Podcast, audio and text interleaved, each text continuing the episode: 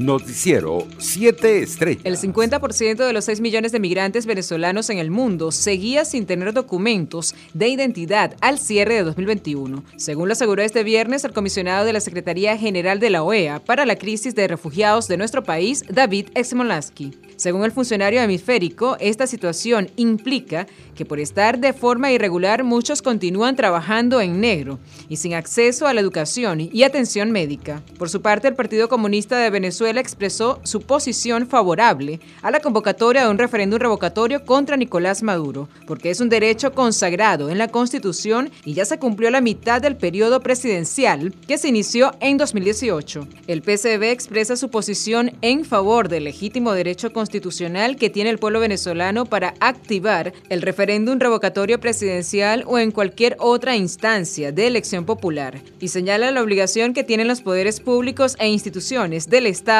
particularmente del Consejo Nacional Electoral, de facilitar y velar por su libre ejercicio, indicó la organización política en un comunicado. Por su parte, los habitantes de Barrancas del Orinoco, localidad situada en el municipio Sotillo del estado Monagas, volvió a vivir angustia y terror al registrarse un nuevo intercambio de disparos durante la madrugada del jueves 13 de enero, que dejó al menos dos personas fallecidas, supuestamente integrantes del sindicato, según portales digitales.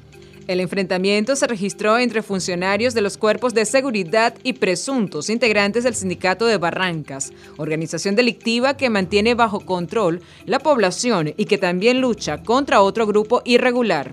Por su parte, el Observatorio de Derechos Humanos de la Universidad de los Andes documentó 169 hechos delictivos contra 14 universidades públicas del país el año pasado. Un informe comprendido entre el 1 de enero hasta el 31 de diciembre de 2021 que detalló que ocurrieron robos, hurtos, actos de vandalismo e invasiones internacionales. Estados Unidos acusó este viernes a Rusia de orquestar una operación para crear un pretexto con el fin de invadir o entrar en Ucrania, después de una intensa semana de contactos diplomáticos en Europa con Moscú, que han arrojado escasos resultados. Tanto desde la Casa Blanca como desde el Pentágono, el gobierno estadounidense afirmó que Rusia ha posicionado a un grupo de operativos para llevar a cabo lo que en el argot militar norteamericano se denomina una operación de bandera falsa en el este de Ucrania. En otras informaciones, Uruguay autorizó el ingreso excepcional de los ciudadanos uruguayos o extranjeros residentes en el país que cursando la enfermedad COVID-19 requieran ingresar el presidente Luis Lacalle Pou firmó el decreto que indica que estas personas podrán ingresar siempre que lo hagan a través de un medio de transporte particular y no colectivos, en los que se garantice la permanencia aislada o en su defecto, en conjunto con su núcleo familiar, convivientes durante el viaje. Entre tanto, el COVID-19 fue la causa de muerte de 12.004 personas en Portugal en 2021 un 9.6% de los 125.032 fallecidos en el país, según el Instituto Nacional de Estadística Luso. En un informe difundido este viernes, la entidad indica que el total de muertos en 2021 es además un 1.1% más que lo registrado en 2020 y un 11.3% más que en el 2019. Economía. El crecimiento de 6.2% que tuvo en 2021 la economía de Latinoamérica, la región más golpeada por la pandemia, no se va a mantener, advirtió el jueves en entrevista con la agencia de noticias EFE la secretaria ejecutiva de la Comisión Económica para América Latina CEPAL, Alicia Barcena.